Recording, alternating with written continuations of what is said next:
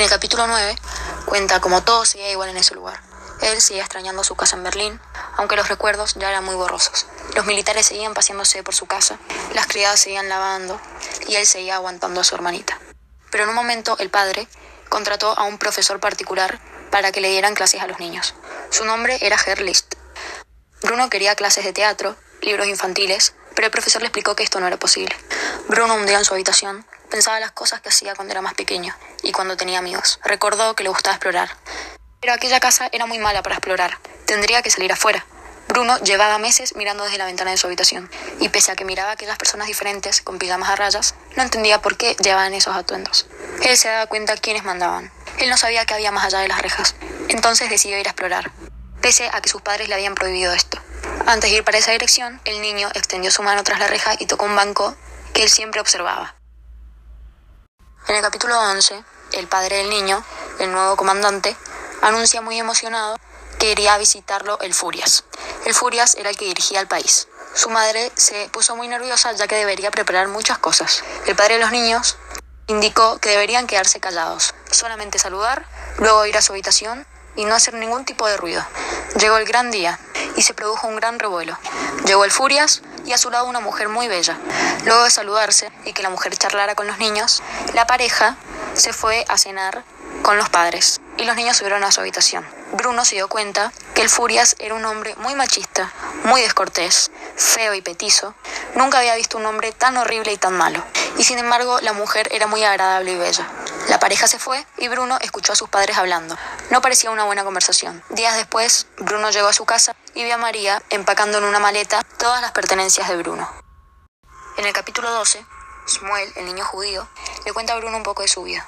Le cuenta que su padre le regaló un reloj muy lindo y que los militares se lo sacaron, como si fuese algo muy normal para él. Le cuenta que su madre hizo brazaletes para toda la familia con un tipo de estrella, la cual se la dibujó con un palo en la tierra. Bruno le cuenta que su padre también tenía un tipo de estrella, pero que era diferente. Y se la dibujó también en el piso. El niño le cuenta a Bruno que un día llegó a casa y su madre le dijo que ya no podrían quedarse ahí. Bruno le dice que a él también le pasó lo mismo.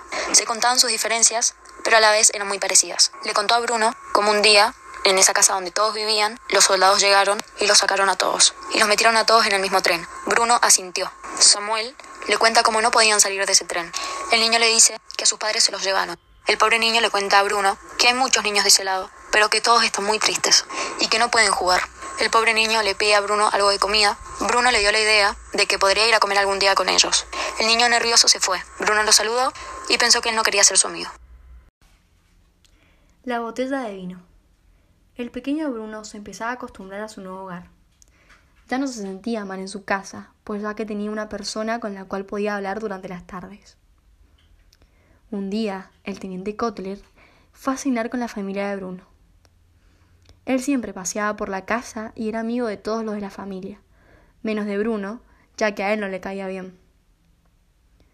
Bruno notó que Pavel estaba nervioso, y cuando salió un trago de vino a Kotler, se le resbaló la botella entonces le derramó vino en el uniforme, y Clotter lo llevó a un cuarto y lo castigó.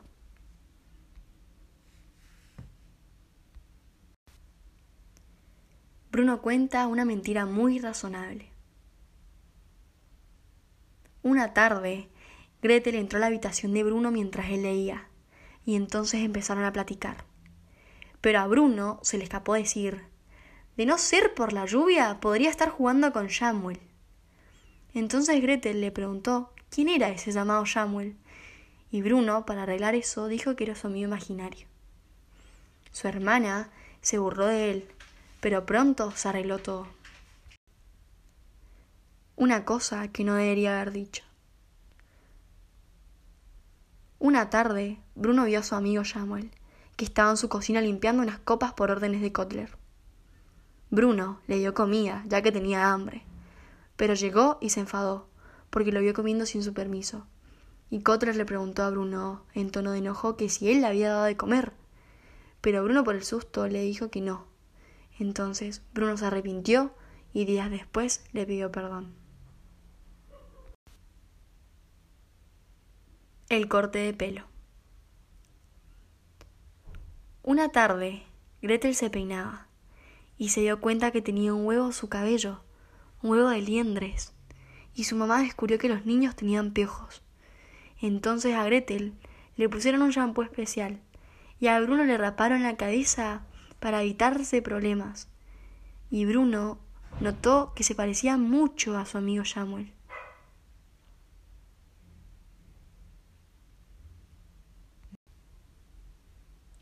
La madre se sale con la suya. Una tarde, Bruno escuchó a sus padres discutir sobre regresar a Berlín, y la madre logró convencer al padre.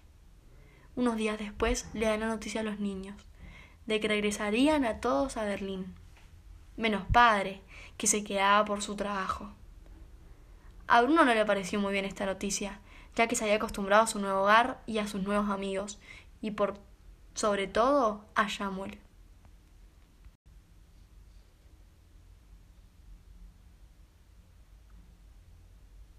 ¿Cómo se ideó la aventura final? Ese día, los dos tuvieron una noticia. Bruno le contó a Samuel que regresaría a Berlín, y Samuel le dijo a Bruno que no encontraba a su padre. Entonces, ellos planearon un plan para buscar al padre de Samuel antes de que Bruno se fuera a Berlín. Este plan consistía en que Samuel le iba a traer uno de esos uniformes rayados que usaban, y así Bruno se mezclaría con los demás, y así poder buscar al padre de Samuel. Lo que pasó el día siguiente. Este es uno de los capítulos más trágicos que hay, más tristes de este libro. Bruno se fue a la alambrada donde me lo estaba esperando, con el pijama y el gorro rayado. Se cambió y levantaron la alambrada para que Bruno pudiera pasar. Buscaron por todos lados. Entonces fueron a la zona de las casas y uno de los soldados los agruparon. A todos. Y los dos pequeños se quedaron atrapados en medio de la multitud y los llevaron hasta un cuarto largo y cálido.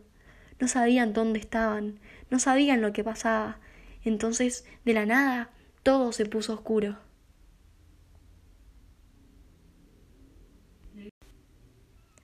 Capítulo 20. El final. El grupo es llevado a una cámara de gas, donde Bruno y Samuel mueren juntos y sospechar que el lugar no era un refugio para la lluvia, tal y como había pensado Bruno.